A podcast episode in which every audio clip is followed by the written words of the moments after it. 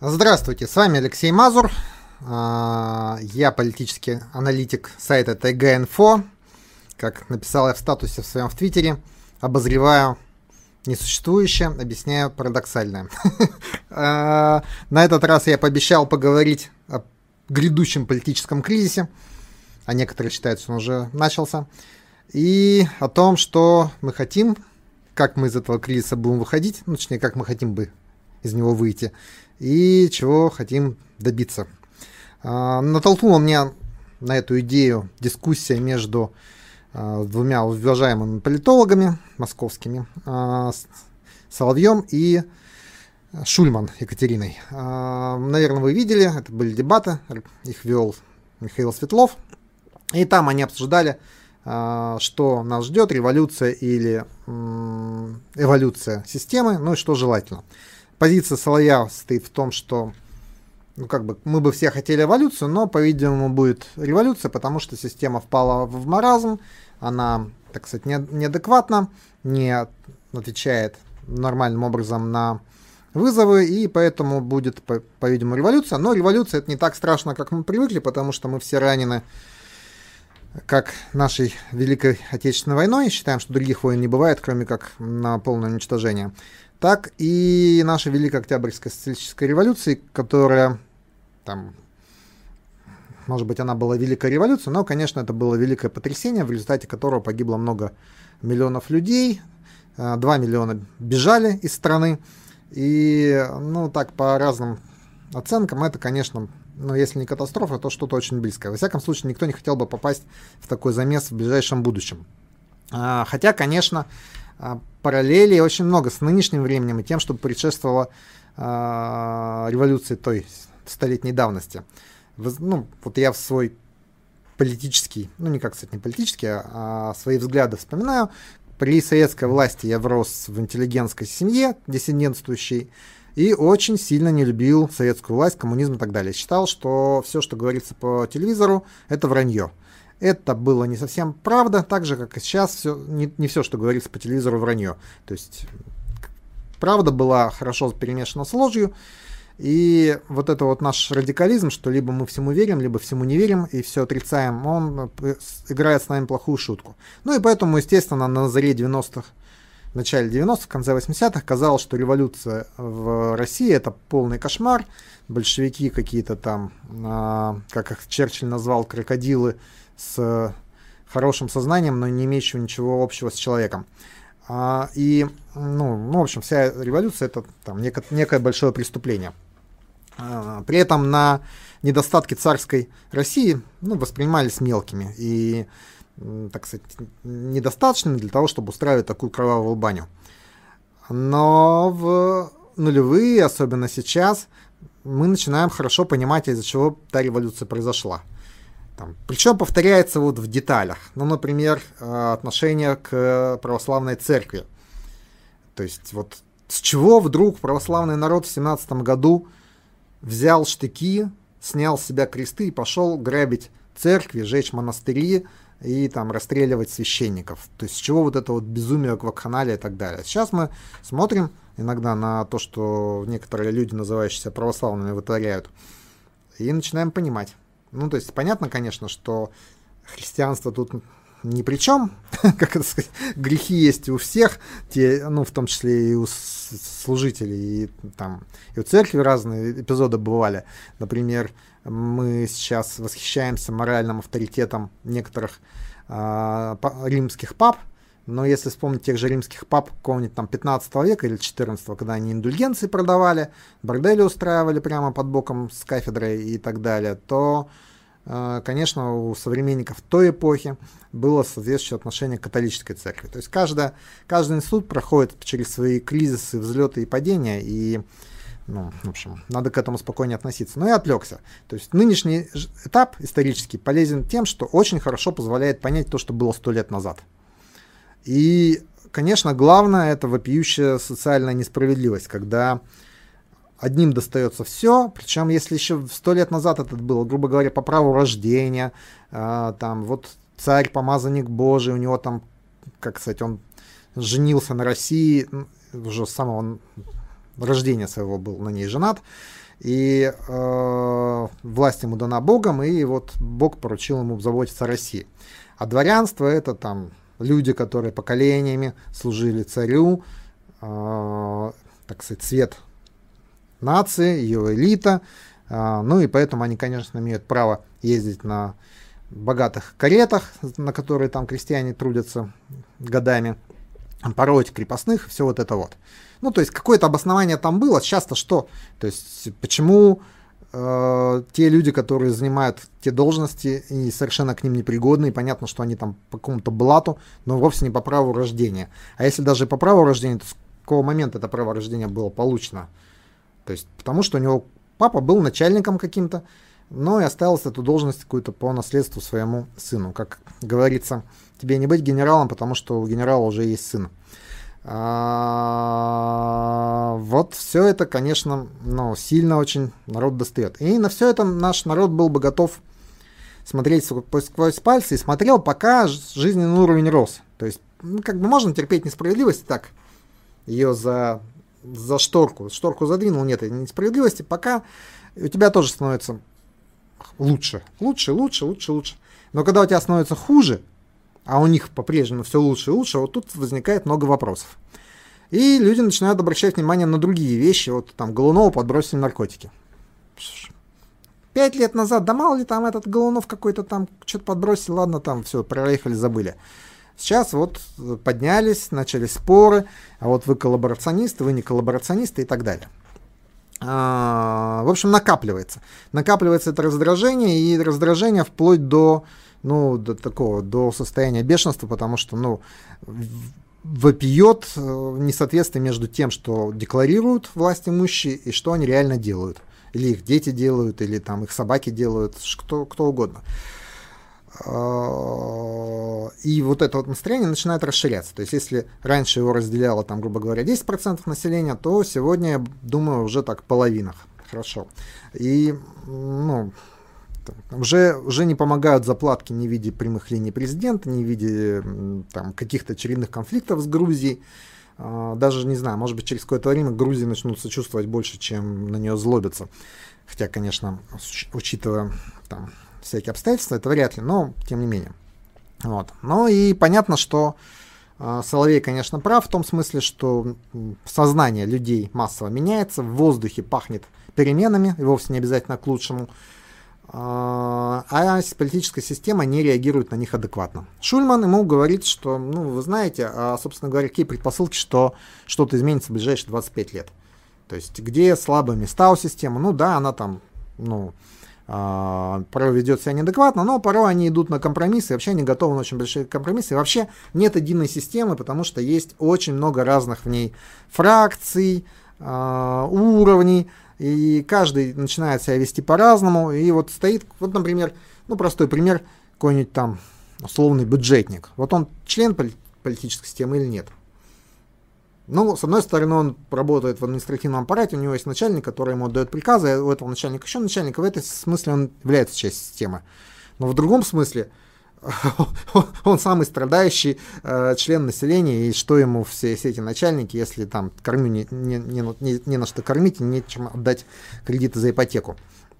А, так и начальник над ним то же самое. Он такой думает, боже мой, сверху все дураки, идиоты, да сколько же это может продолжаться, куда все катится, все в тартарары. Как бы мне там от, отскочить, грубо говоря. И кто поумнее, они пытаются отскакивать. А, и, и как, ну, собственно говоря, в этом и происходит кризис системы, когда люди перестают себя с ней ассоциировать. То есть, грубо говоря, когда исчезает последний солдат империи, который готов за эту империю там, бороться, сражаться и так далее. Когда он ее воспринимает как свое личное дело, он такой думает, да ну нафиг. Там, они там что-то напридумывали, напортачили, почему я должен свою задницу за это подставлять? За какие-то там 50 тысяч рублей или 100 тысяч рублей даже, или там, ну, ну, то есть, какие, какие бы деньги ему не платили, в какой-то момент их покажется мало за то, что от него требуют взамен.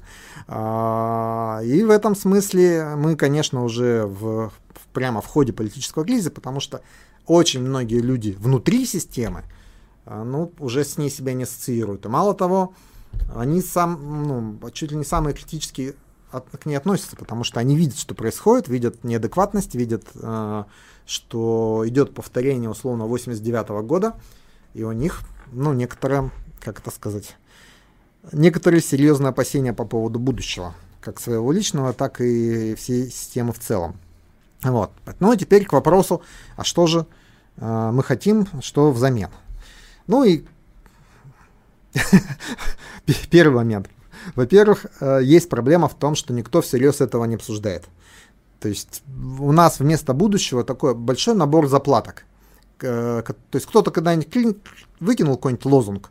Он может быть глупым, не это самое, не имеющим отношения к реальности, но а, вот лег в сознание людей, и вот он как плавает на поверхности этого сознания, никто не пытается его там пристроить в существующую систему управления еще как-то там, например, а, ну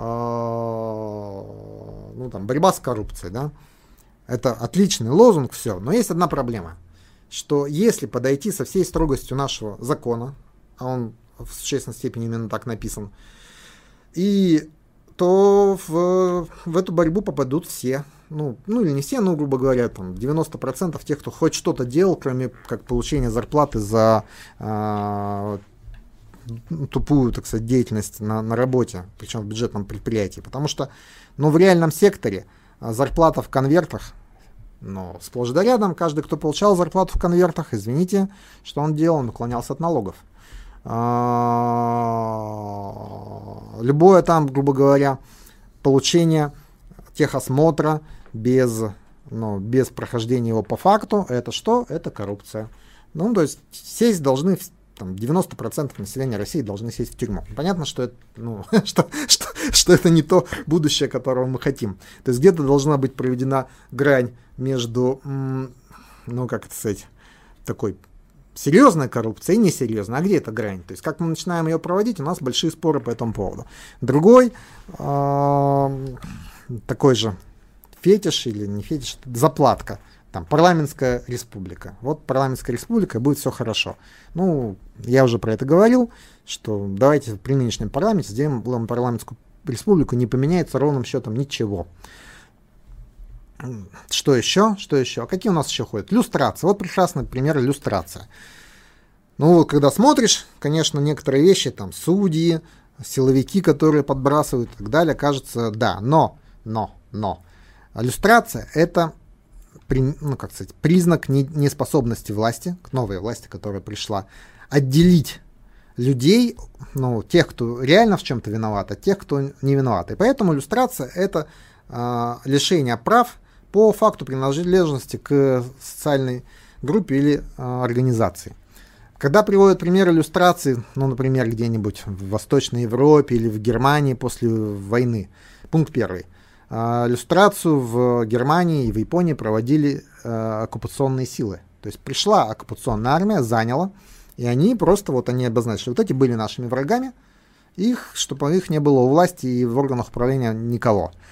А, были признаны преступными определенные группы организации. У нас же ничего этого не было. То есть не признаны преступными ни, ни одна организация. То есть, ну, то, то есть смысл иллюстрации в какой-нибудь Германии был в чем? Что человек, вступая в СС или в гестапо или еще куда-то, он, вообще-то говоря, должен был понимать, что это преступная организация, что они занимаются преступлениями. У нас все органы, которые предлагаются иллюстрировать, они, вообще-то говоря, ну там, должны заниматься обеспечением закона. И я предполагаю, ну, вполне вероятно, что так и есть, что существенная доля тех, кто там работает, именно этим занимаются. Они, так сказать, защищают закон. Есть те, которые не защищают закон, и которые занимаются противозаконными действиями. Их иногда сажают, иногда они сажают, там идет сложная внутренняя жизнь. У всех о них кодекс молчания, они, естественно, не могут критиковать свою организацию, но сажать всех по признаку того, что ты просто там служил или работал, это признак неспособности разобраться. Е, то есть ново, мы предполагаем, если мы выступаем за иллюстрацию, что новая власть не может ни хрена. Ну, и третий момент, а, а что, что вам конкретно с этой иллюстрацией? То есть есть же проблема другая, а где вы возьмете новых честных людей-то? То есть, то есть мы предполагаем, что ну, в случае иллюстрации или еще чего-то в таком духе, мы предполагаем, что специально были набраны нечестные люди, а вот придут вместо них честные и все сделают по-другому. А я предполагаю наоборот, что ну, наоборот, я предполагал, что были набраны обычные люди, и их система сделала нечестными. А, и тогда нам надо понять, что за система, какой механизм превращения честных людей в нечестных, и этот механизм надо ломать, а не, так сказать, преследовать людей по факту принадлежности к кому-то. То есть нам нужно понять, почему те или иные акторы этой системы ведут себя так, а, а не по-другому. И на самом деле, вы знаете, есть очень простой пример, а именно с депутатами, с всеми выборными людьми. У нас в России же какой строй, какая форма правления? У нас э, демократия, как вы э, не удивитесь. То есть все люди, которые нами управляют, они так или иначе нами избраны. Либо избраны те люди, которые их назначили. Ну, конечно, по факту все сводится к одним большим выборам главным президента, но кроме них есть еще другие выборы, тех же депутатов, например. И в вопросе, почему эти депутаты себя ведут как э, сволочи, а не как э, народные представители, надо задаться ну, вопросом, а какие, какая у них мотивация, почему они себя так ведут. А она очень простая. Каждый депутат понимает, что он оказался на этом месте не потому, что там жители определенного округа взяли за него, проголосовали, а потому что политическая система его туда отобрала, дала ему возможность туда, так сказать, победить, занять это место. И если бы политическая система была против, хрен бы он бы не то чтобы избрался, он бы даже не выдвинулся бы в этом округе. А вот уже после того, как он выдвинулся, собрать голоса избирателей, это уже техническая проблема. И вот до тех пор, пока голоса избирателей будут технической проблемой, а решение будет о том, кто у вас будет депутатом, будет приниматься вне, избир... ну, так сказать, вне округа и вне мнения этих избирателей, вот до тех пор у депутата и будет такая мотивация, потому что его начальник не те люди, кто его избрали, а те, кто ему позволил там избраться. Это очень важный момент. То есть вот эта наша политическая система дефектная и искаженная, как в, не знаю, как в зазеркале, она а, формируется в существенной степени на том, что нам, у нас ограничено право на выдвижение кандидатов. Вот. Ну, про характер этой системы я не буду сейчас вдаваться долго. На самом деле все примерно понимают, как она устроена. Но если кто не понимает, я в другой раз объясню. Я вернусь к вопросу, а чего мы хотим. И понятно, что все, все эти вещи, иллюстрация, и там парламентская республика, и борьба с коррупцией и так далее, они не относятся к первому уровню там, этой пирамиды Маслоу. То есть люди, грубо говоря, хотят нормально питаться, хорошо одеваться, э, иметь свободу передвижения, э, чтобы их дети получали хорошее образование, чтобы они имели хорошее медицинское обслуживание и чтобы была безопасность на улицах. Вот это базовые принципы, то, чего хотят люди. Дальше вопрос, ну, там, помогут ли вот эти меры достичь или нет. То есть мы хотим иметь власть, которая обеспечивают народу там, хорошую работу, достойные условия жизни, защищенность социальную и медицинскую, и там, образование для детей, развитие и рост благосостояния и так далее. То есть мы хотим власть, которая бы этим была озабочена, пункт первый, а пункт второй могла бы это делать. Пункт второй – это очень сложный момент. У нас, то есть, накопленные проблемы, они действительно э, довольно сложны. У меня есть несколько идей по поводу того, как сделать власть эффективной и как э, там, перейти, грубо говоря, от деградации к развитию, но все это не имеет никакого значения, пока не решен первый момент, первый вопрос, а именно, чтобы власть этого захотела. Потому что э, если власть этого не хочет, вы можете хоть любые там замечательные планы писать, программы, делать предложения и так далее. И я часть своего там, времени на это посвятил, был в общественной палате, вообще убедился на, как сказать, на 100% в бессмысленности этого занятия, если у власти нет желания. Э, откуда у власти возникнет такое желание? Оно может возникнуть только в двух случаях. Один случай, если эта власть сформирована, избрана народом, и понимает, что народ с нее спросит за, э, за то, что она плохо все это делает. Второй вариант – это, скажем, если действующая власть поймет, что если она не начнет этого делать, то ее народ снесет. Вот. Но, опять же, вернусь к этой хорошей книге «Почему одни страны богатые, другие бедные». Там она, конечно, с большими натяжками, но, тем не менее, зерно истины в нем есть, которое говорит, ну и там в том частности говорится, что для того, чтобы шло развитие, чтобы экономика развивалась, чтобы люди богатели, нужно, чтобы были инклюзивные институты, то есть чтобы был простой и легкий способ участия в рынках. Ну, в рынке могут быть как там экономические, так и политические, ну, грубо говоря, трудовые. То есть, чтобы человек мог легко а, принять участие в экономическом процессе, чтобы были низкие все барьеры. И а, второе утверждение стоит в том, что на самом деле эти инклюзивные институты в экономике возникают после того, как они возникли в политике. То есть, грубо говоря, если есть представительство а, большой массы людей, граждан, народа в политике, тогда будут и экономические права и свободы тоже защищены. То есть э, лошадь должна стоять впереди телеги, и эта лошадь это все-таки как, ну, хотя это может противоречить тому, что я говорил перед этим, это политические изменения. И здесь э, тоже встает вопрос, вот что, какие, так сказать, минимальные политические изменения. То есть максимальные это там эффективное правительство, хорошо отлаженная демократия. Хорошо отлаженная демократия это демократия, в котором коллективно принимаются хорошие решения. Потому что если собрать толпу на улице, приложить ей на выбор там несколько решений, оно выберет плохое решение, потому что толпа плохо принимает решения, быстро заводится, идет за а, популистским лидером, который безответственен. Если сделать в современной России все решения принимать путем референдума, тоже получится фигня по той же примерно причине. То есть э, к референдуме можно хорошо решать, но к этому нужно долго приучать, нужно на них, грубо говоря, выдавать те решения, которые можно принять на референдумах, а те, которые нельзя, лучше не выдавать. А, поэтому это сложная задача, ее надо решать ну, во вторую очередь. А вот в Киев первую. Я вот тут небольшой список составил. Ну, пункт первый. Возврат выборов мэров и губернаторов. То есть это простейший способ, чтобы мэр и губернатор был а, заинтересован в тех людях, которые его избирают. Да, мы видели в 90-х годах, и сейчас видим, и еще много раз увидим, что прямые выборы очень часто приводят к избранию плохих губернаторов и мэров. Но, как мы видим, что их назначение также часто приводит к назначению плохих мэров и губернаторов. И в этом смысле, что шило, что мыло. Но в случае избрания они хоть как-то смотрят на народ, что тот хочет. А, понятно, что из этих избранных губернаторов часть будет считать, что они такие ханы местные, бари и так далее. А это отдельный вопрос. Но в крупных городах, я думаю, уже наше общество зрело к тому, что будут дел- будет делаться достаточно осмысленный выбор. В принципе, у нас бы и в Новосибирске это произошло бы, если бы нам дали возможность ну, выдвигать кандидатов. А этой возможности мы лишены фактически. А, ну, соответственно, второй пункт, подпункт этого, это снятие ограничений на право движения кандидатов. Наша демократия в существенной степени деформирована тем, что а, на входе в нее стоит клапан. Одних пустим на выборы, других не пустим.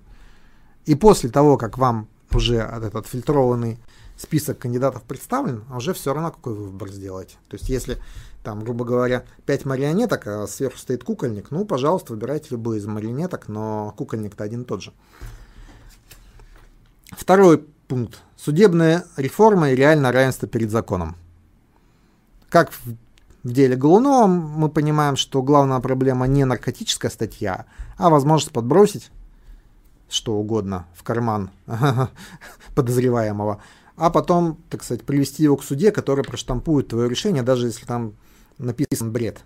А таких полно. То есть из-за из низкого качества судейства, из-за того, что они штампуют все подряд, Uh, у нас следователи уже не умеют писать ни бред. Они, так сказать, они просто не озабочены тем, что они там пишут, потому что знают, что все и так сойдет. И поэтому uh, даже когда пытаешься вникнуть в какое-то судебное дело, а вот не поймешь, виноват человек или не виноват по а, тем материалам, которые предоставляются. Потому что даже по отъявленному преступнику там обычно такое понаписано, такие нестыковки, что ну, адвокаты все это легко вытаскивают, показывают. Правда, это, конечно, никому не помогает, потому что судья все равно тот, что нужен. Но это проблема прям, потому что если мы придем к нормальной судебной системе, у нас, у нас просто очень большое число преступников будет выходить на свободу, просто потому что следователи а, уже деградировали, они не, не умеют ну, собирать доказательства. А, вот. Ну ладно, я отвлекся в сторону. Как сделать судебную реформу? То есть обычная также идея, давайте всех иллюстрируем и до свидания. Пункт первый. А, большая часть дел уголов, ну не уголовных, а которые наши суды, суд, суды рассматривают, это такая мелкая бытовуха, там типа муж с женой разводятся, поделить имущество и так далее. И в 90% случаев судебная реформа, фу, судебная система принимает все-таки правильное решение.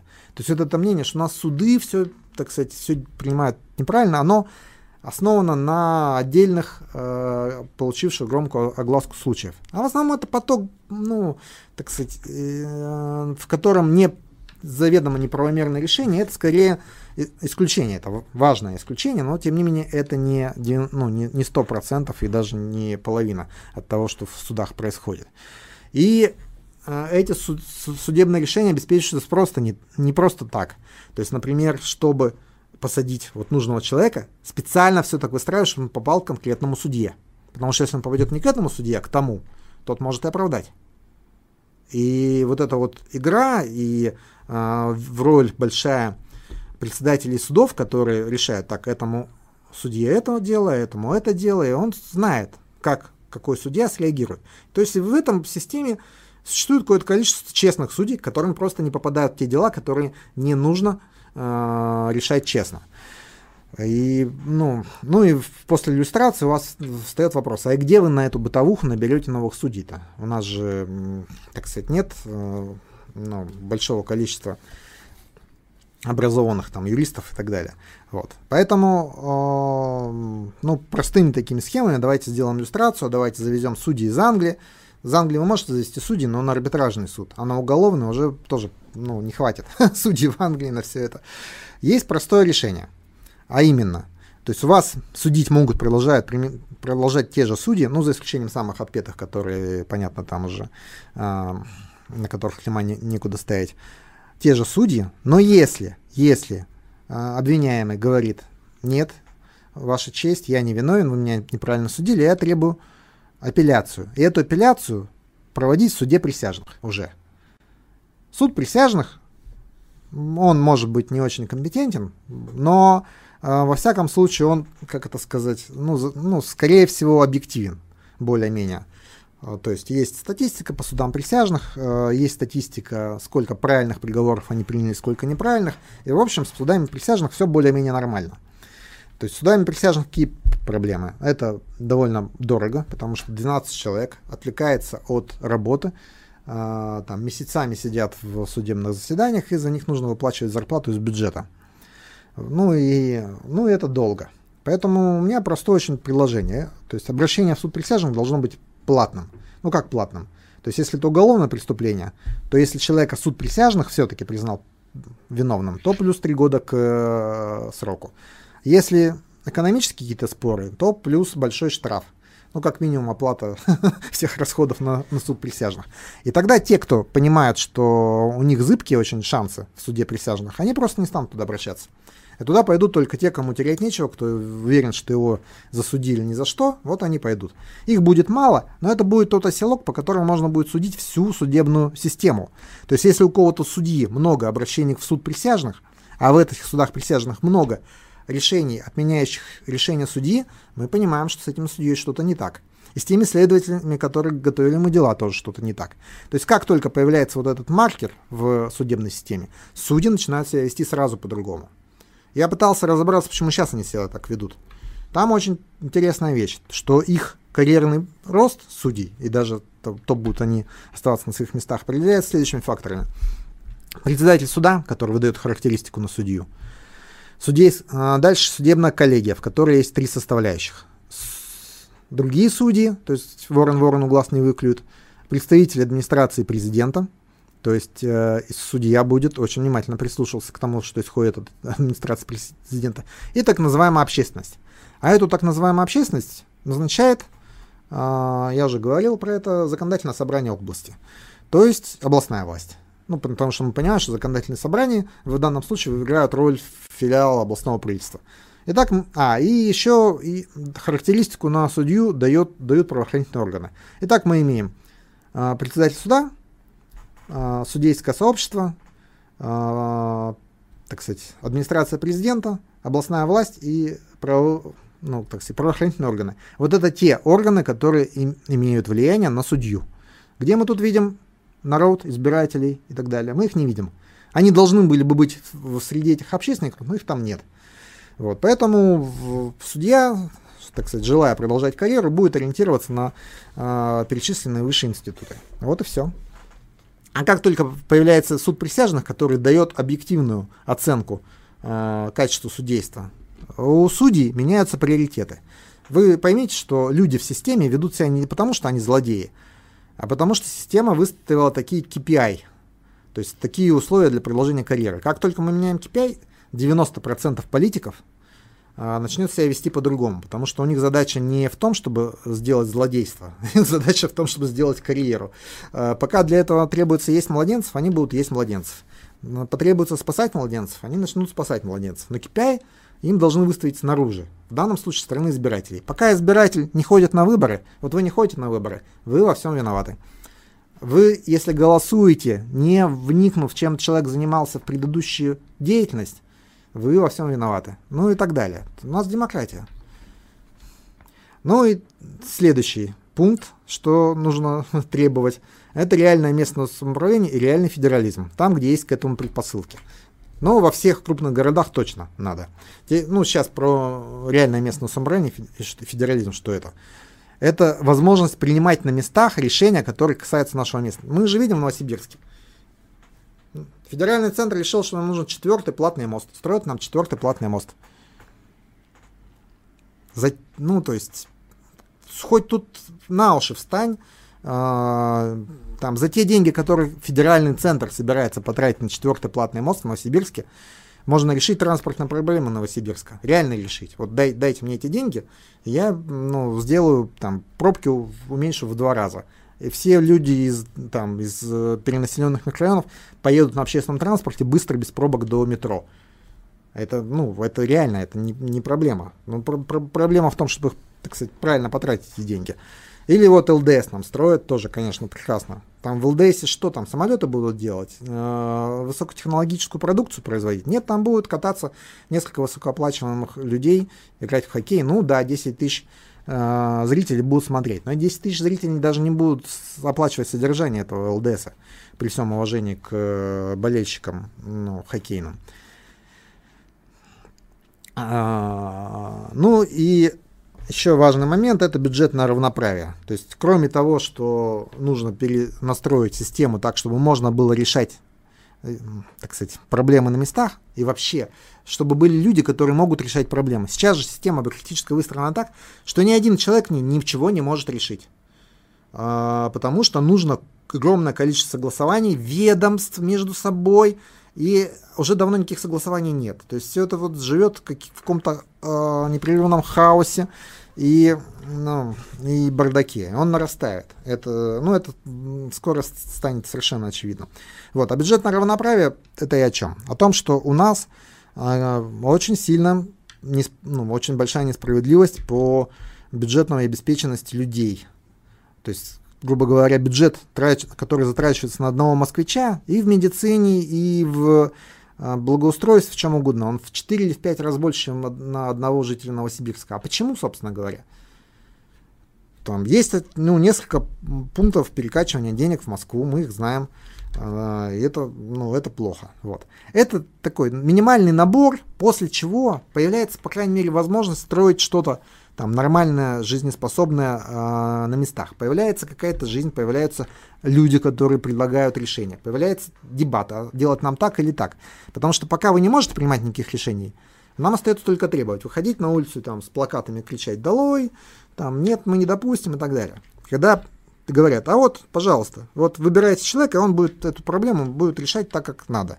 Все появляется, там, дебат, появляется обсуждение проблем. Сейчас же даже никто не обсуждает ничего. Никто не обсуждает будущее, никто не обсуждает, куда нам идти, чего мы хотим и так далее. То есть мы все живем с э, идеологиями, доставшимися еще даже не из 20 а из 19 века. Посмотрите, у нас до сих пор борьба между либералами, националистами, коммунистами. 21 век на дворе уже. Карл Маркс, там, Фридрих Энгельс свои книги писали в совершенно в другой исторической эпохе. Там, там близко не было ни таких технологий, другое общество было, все было другое. Там, все эти идеологии есть ответ на вызов феодализма, который там держал своими цепями э, общество, которое желало развиваться. Феодализм рухнул в России в 17 году. Все там его Он сейчас возродился, конечно, в, в форме фарса, но, но это совсем не то. Так.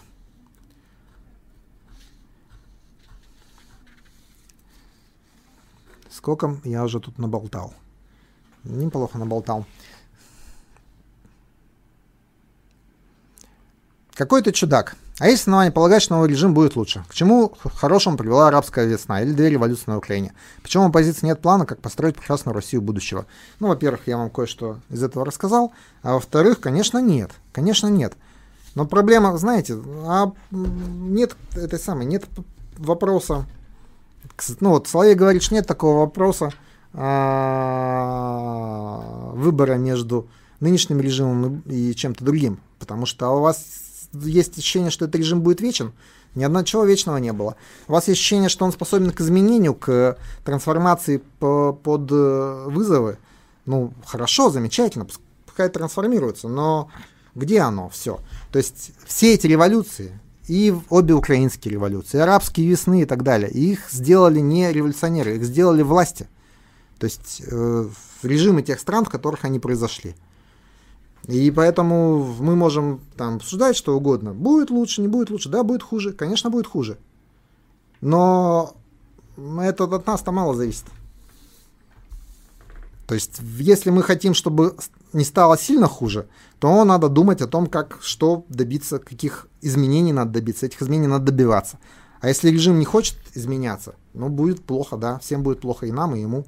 А что делать? А, в Москве в The Village пишет про множество случаев грабежа, когда людям дают, дают попробовать напиток с психотропным веществом. При этом менты не хотят арестовывать, отпускают преступников. Но я не про множество случаев читал, а про один. И там, конечно, есть вопросы к тем людям, которые берут пить напитки у незнакомых людей на улице. Вот. Группа хулиганов с персонными баллончиками пристает к людям, менты помогают. Один журналист пишет, что это классовая ненависть ментов гуляющим горожанам, мол, бездельники. Вы знаете, это, ну вот в 90-е годы, прости господи, а, это была реальность, данная нам в ощущениях. То есть там братки, а, эти самые, ну, так сказать, гоп-стопы на дорогах, когда едешь, едешь, к тебе на хвост садятся бандиты, а потом вымогают деньги и так далее. Сейчас это, ну, скажем так, слухи и а, вот, ну, то есть на уровне кто-то где-то что-то сказал, что-то где-то произошло. То есть, наверное, есть, ну, страна большая, конечно, в ней всякое происходит. Но чтобы оценить ну, степень эффекта, надо какую-то статистику иметь. Поэтому ну, я думаю, что так как там, нарастает э, социальная напряженность, скажем так, много людей, у которых нет денег, то, конечно, будет увеличиваться и воровство, и грабежи и так далее. Это ну, закон такой. Но, к счастью, это происходит не так как в 90-е. Может быть, пока только. Попытки изобрести велосипед все уже придумано. Население опять же готово ли? Нужна смена поколений. Ну, это из области, давайте, ну, ну то есть, что, что вы предлагаете делать? Ничего не делать предлагаете. Ну, отлично, давай ничего не делать. Ничего не будет. А, ты утверждаешь, что при Сталине при, при страхе расстрела Верхатер работала хорошо. Из книги Рудольфа Вольтерса видно обратно. Она не работала никак. Халявченко приведет массу подобных примеров. Э, ну, во-первых, э, при Сталине бюрократия работала хорошо. Э, мотивацию, ну, с тряприком Сталине, при позднем Сталине она работала хорошо. После войны она работала хорошо. Мотивацию можно обсуждать, но факт расстрела, конечно, имел место. То есть каждый ответственный работник понимал, что у него есть риск быть расстрелянным. И этот риск коррелировал с его успехом или неуспехом на работе. Ну, собственно говоря, давал задание, говорил, не выполнишь, расстреляем. А, и расстреливали реально. То есть это был реальный фактор. А что бюрократия работала хорошо, в 50-е годы ВВП СССР вырос в два раза. Ну, ну, там это было немножко постсталинское, и, может быть, там сыграли новые факторы, но, но ну, в общем, она работала. Я думаю, что этот вопрос сильно недоизучен, и надо его изучать. Но,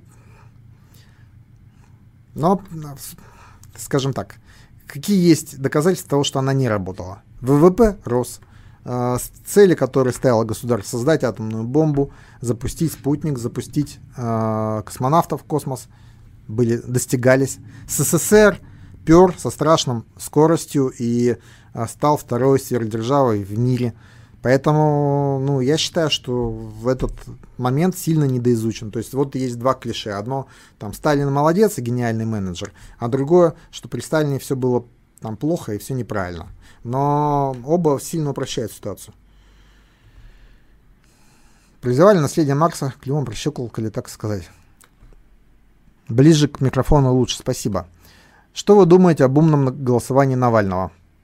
Uh, умное голосование Навального это ну, его хороший ход Навального uh, достигает ну, там, понятной цели. То есть, во-первых, в случае, если не регистрируют кандидата Навального, Навальный становится таким арбитром и говорит, вот этот кандидат имеет наибольшие а, шансы против единоросса. Запрос на голосование против Единой России тоже имеет место.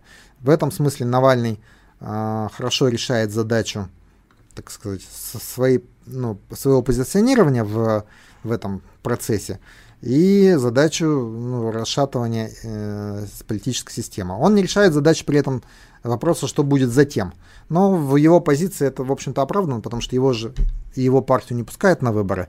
Поэтому как, ему предлагать что-то, что будет потом, если ну, ему не дают таких вариантов? А есть страны, в которых были бы похожие правила, как озвученные про суд присяжных, 3, плюс 3 года, плюс штраф. А, я не знаю насчет сейчас, в прошлом они были, а, конечно. Тут есть такая, такой момент, что ну, мы живем так, как будто бы у нас идеально работающая бюрократическая, бюрократическая система, и там еще какие-то. И вот такая машина, вот нужно только написать программу для ее работы, она ее все выполнит. На самом деле это плохая машина с плохо работающими шестеренками, Поэтому нужны простые и понятные механизмы, как налогообложение, так и правосудие, грубо говоря. То есть надо признать факт того, что мы откатились феодализм и применять практики, которые были в феодализме, но хорошие практики, неплохие, там много плохого было, э, упрощенного, так сказать. То есть потом, по мере того, как будет действительно создана э, нормально работающая э, бюрократическая система государственная, можно опять отойти от упрощенных а, процедур, так, так сказать, э, к более ну, э, современным. Ну, там, по поводу вот таких вещей, полно там, знаете, этих было, как это сказать, ну, мифологии есть. Про Соломона, который, к которому пришли две женщины и говорят, а это мой ребенок, нет, это мой ребенок. Я не знаю, почему они из-за ребенка спорили, показалось бы, в то время наоборот должны были подкидывать. Ну, неважно, пришли и спорят из-за ребенка. Он говорит, ну ладно, что делать? Раз вы его оба так любите, разрубим его пополам и отдадим каждому по половинке. Те говорят, а, а одна говорит, да, рубите пополам. Другая говорит, нет, нет, отдайте ей. Он говорит, вот, она, значит, мать, она его любит, отдайте ему, ей. Но я не понимаю, зачем та вторая за него боролась. А, какие крупные созидательные проекты можно считать рабочими в Новосибирской области или только видимость деятельности? А, ну, во-первых, есть много проектов, про которые мы мало чего знаем и которые осуществляет бизнес без всякого, без совета с э, всякими э, болтунами типа меня. Э, ну, просто берут и реализуют. Э, и я замечу, что реальные проекты, они вот делаются так вот без особой помпы. Те проекты, которые делаются с большой помпой, как правило, там, ну, больше, то есть очень часто бывает больше пиара, чем реальных дел. Я считаю, конечно, что там, проект Академгородок 2.0 это хорошо и очень продуктивно, но есть проблема того, что наша государственная вот эта бюрократическая система не умеет такие проекты делать. То есть идея хорошая. Если бы сделали э, там уважаемого авторитетного ученого из Академгородка, дали ему все ресурсы и сказали бы делай, он бы сделал, и сделал бы это хорошо. Но когда этим занимается 5 ведомств, 10 там, органов, 100 э, согласований и так далее, и при этом еще куча интриг, ну, во-первых, и самого проекта как такового нет цельного, и во-вторых, конечно, все реализуется не в самом лучшем виде. Так, Халявченко как кандидата мы не будем обсуждать. А нужна ли государственная идеология? Если да, то какая сейчас нужна Россия? А, государственная идеология, а, ну, в том виде, в котором она была в XIX веке, нет, не нужна. Потому что жизнь гораздо сложнее и многограннее, чем любая из этих идеологий. То есть государственная идеология, мне кажется, должна быть в виде там, каких-то проектов и каких-то ну, вот, социальных институтов, которые э, там, принимаются обществом, потом реализуются. Ну, например, там, по демографии. Да, вот мы считаем, что нам нужно больше людей, чтобы рожалось, и хороших людей. Вот взять прям, подумать, потому что я считаю, что неправильно раздавать всем деньги за рожденного ребенка. То есть, во-первых, будут рождать, естественно, те, кому нужны деньги за, за детей, а это не самое ну, как сказать, лучшая группа для, ну, для будущего. А во-вторых, э, ну, с, ну, ну, как это сказать, появится целый класс людей, которые будут просто рожать детей ради денег, ничего хорошего этого не будет. Так, перейду к тем вопросам, которые были за прошлые разы, и тем более я обещал ответить на вопросы из Фейсбука. Так, хотелось бы услышать размышления о том, как пешеходам, пассажирам смочь объединиться, качать свои права против оголтелой автомобилизации.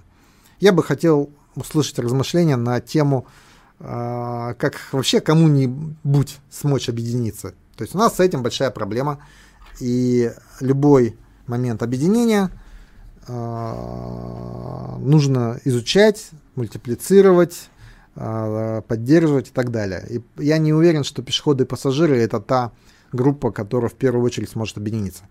На практике, на самом деле, автомобилисты объединяются гораздо проще и легче, чем пешеходы и пассажиры. Федор Григорьев предлагает поговорить о городской топонимике. Например, на Северном исчез советский магазин, остановка с его названием «Маяк» осталась. Почему бы ее не назвать историческим названием «Кулацкий поселок»? Считаю это моим вопросом из серии «Дорогая передача».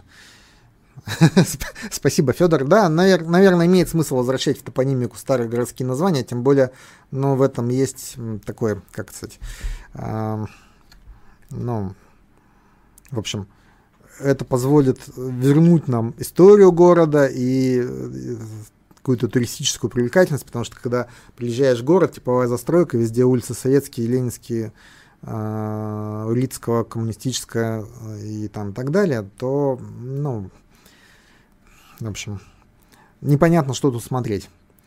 Почему Новосибирск резко упал во всех рейтингах, которые соприкасаются с благосостоянием жителей?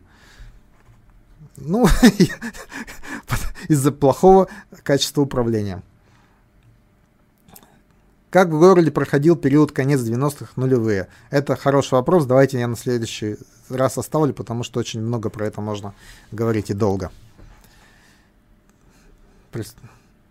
Про налоги можно людям рассказать цифрами, чтобы знали, сколько они платят. Да, спасибо, но тоже на следующий раз, потому что тоже большой, большой разговор и надо подготовиться к этому. Так, много вопросов от Никиты Шеремета. Как бы оценили вероятность социального взрыва из того же интервью Кудрина? Вот растет просрочка по ипотеке рекордными темпами. Учитывая рост бедности того факта, что даже люди с достатком покупают жилье на последние деньги, то ситуация действительно может вспыхнуть. А у нас же э, страна очень большая, и реально социальные взрывы происходят то там, то тут собственно говоря, те протесты, которые мы видим сейчас, это проявление таких социальных взрывов. Но тут мы сталкиваемся с э, тем, что можно было бы назвать менталитетом русского человека. Русский человек предпочитает бежать от, от проблемы, а не э, решать ее. Это не, ну, даже не в укор ему сделано, а ну, сказано, а это ну, э, длительный исторический опыт жизни в России, и он показывает, что ну, ты в противостоянии с условным государством всегда проиграешь, потому что оно большое, а ты один и маленький и так далее. И поэтому бегство это, в общем-то, было разумное э, решение. И в этом смысле в те, из тех мест, где реально социальное бедствие, люди просто, ну, дееспособные люди просто убегают. У нас огромное количество в стране географических мест, в которых социальная катастрофа. И там должен был бы произойти взрыв, но оттуда убежали все, кто может что-либо делать. Ну, в смысле, даже протестовать. Это все деревни, почти все деревни, а, кроме тех, которые рядом с большими городами расположены. Это много моногородов.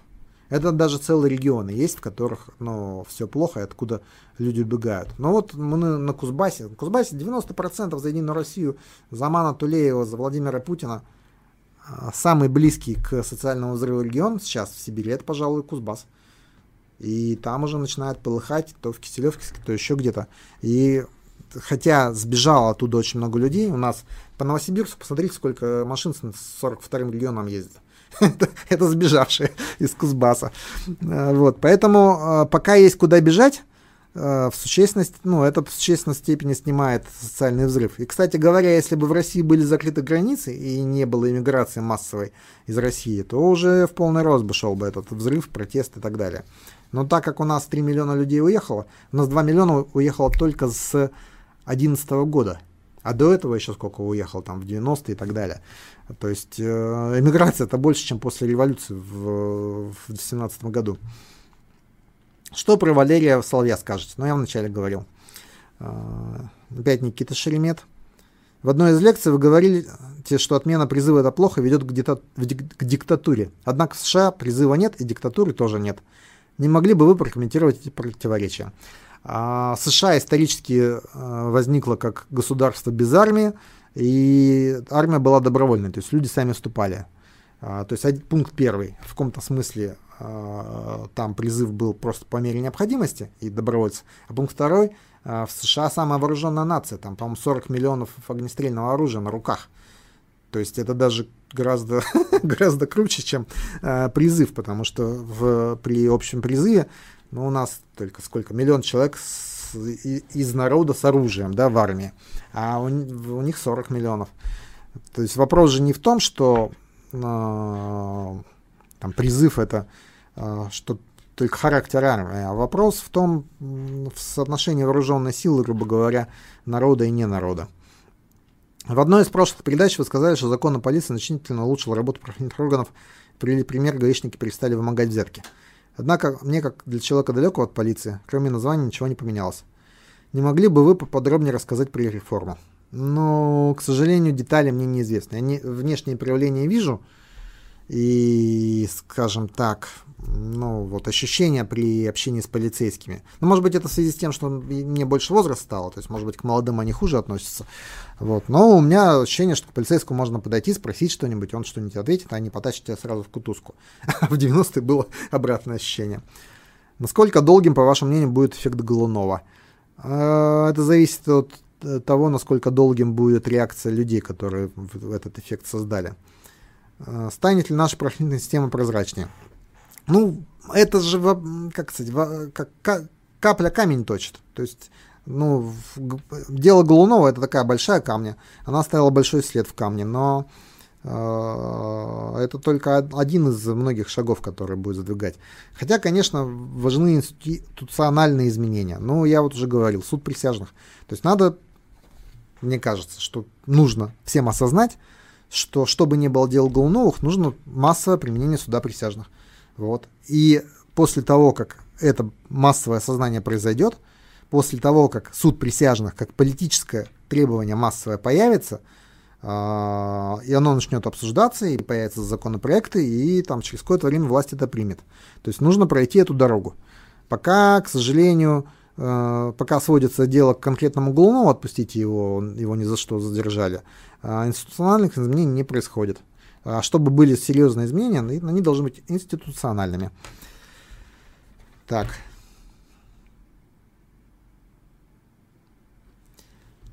Ну, так, тут все примерно про то же самое.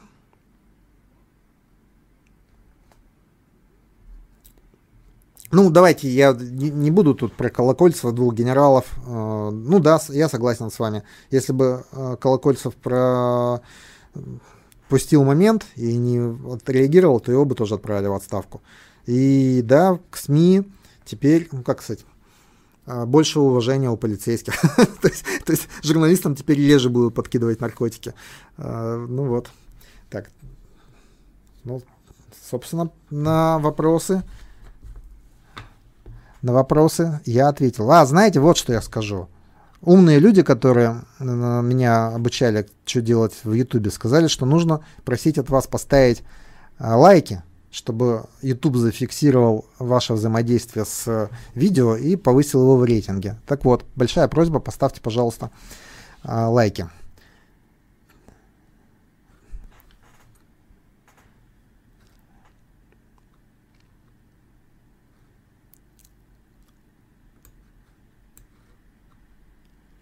Так.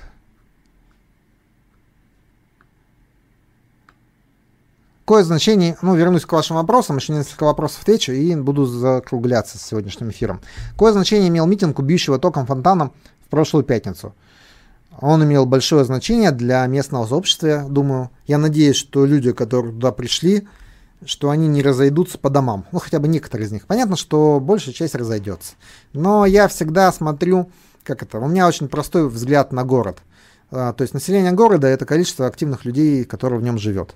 В нулевых это было 200 человек примерно. Сегодня это ну, тысячи две-три. И население быстро растет за счет тех, кто выходит из спячки, начинает активно во всем участвовать. В этом смысле этот митинг был хороший, потому что многие журналисты, которые говорили, наше дело сторона, мы вне политики, они не признаются, что выйдя за Голунова, они участвуют в политике.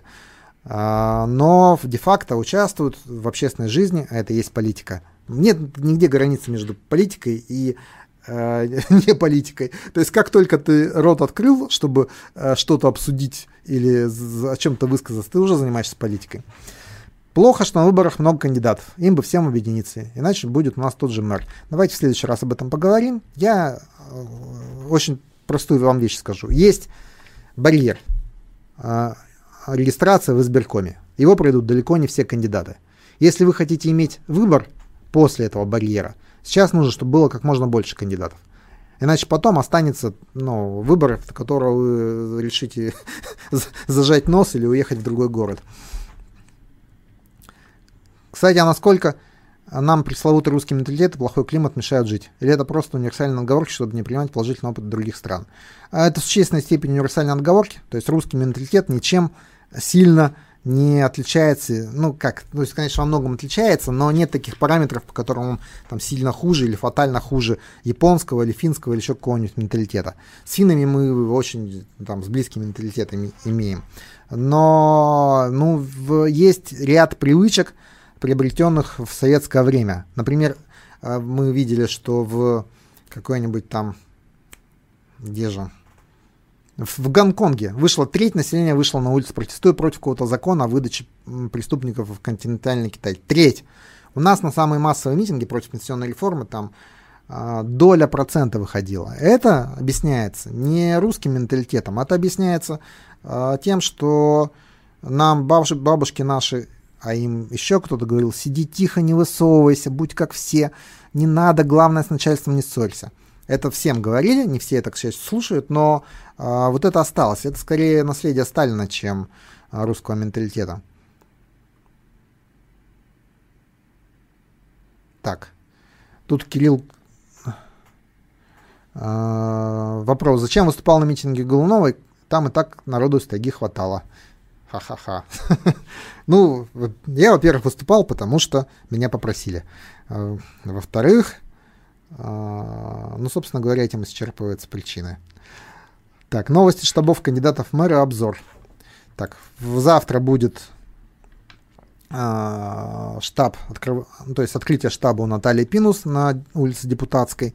Завтра будет вести прямой эфир Сергей Бойко. Вот, он говорит, что он уже три раза меня рекламировал, я должен сделать лаверды. А, Казадоя выдвигает «Справедливая Россия», и все думают, что же такие, хитрые планы у Виктора Ивановича. Что еще у нас? А, партия Яблоко выдвигает Халявченко, Зеленые выдвигают Дарью Украинцеву, ЛДПР выдвигает Лебедева Евгения. Ну вот. Ну, я отмечу, что независимым кандидатом пытается выдвинуться только Сергей Бойко и собирает подписи. Остальные идут от тех или иных партий, причем порой от причудливых партий. Это как раз к вопросу э, института выдвижения кандидатов, которые, ну, как сказать, снятие барьеров, с которого нам нужно требовать. Ладно, мы уже, я уже говорю час, думаю, на сегодня хватит. Спасибо, что смотрели. Надеюсь, вы поставили лайки. А, до следующего раза. И напомните мне, пожалуйста, кому я что обещал в следующий раз рассказать про 90-е годы в Новосибирске и про что-то еще. Ладно, спасибо, до свидания.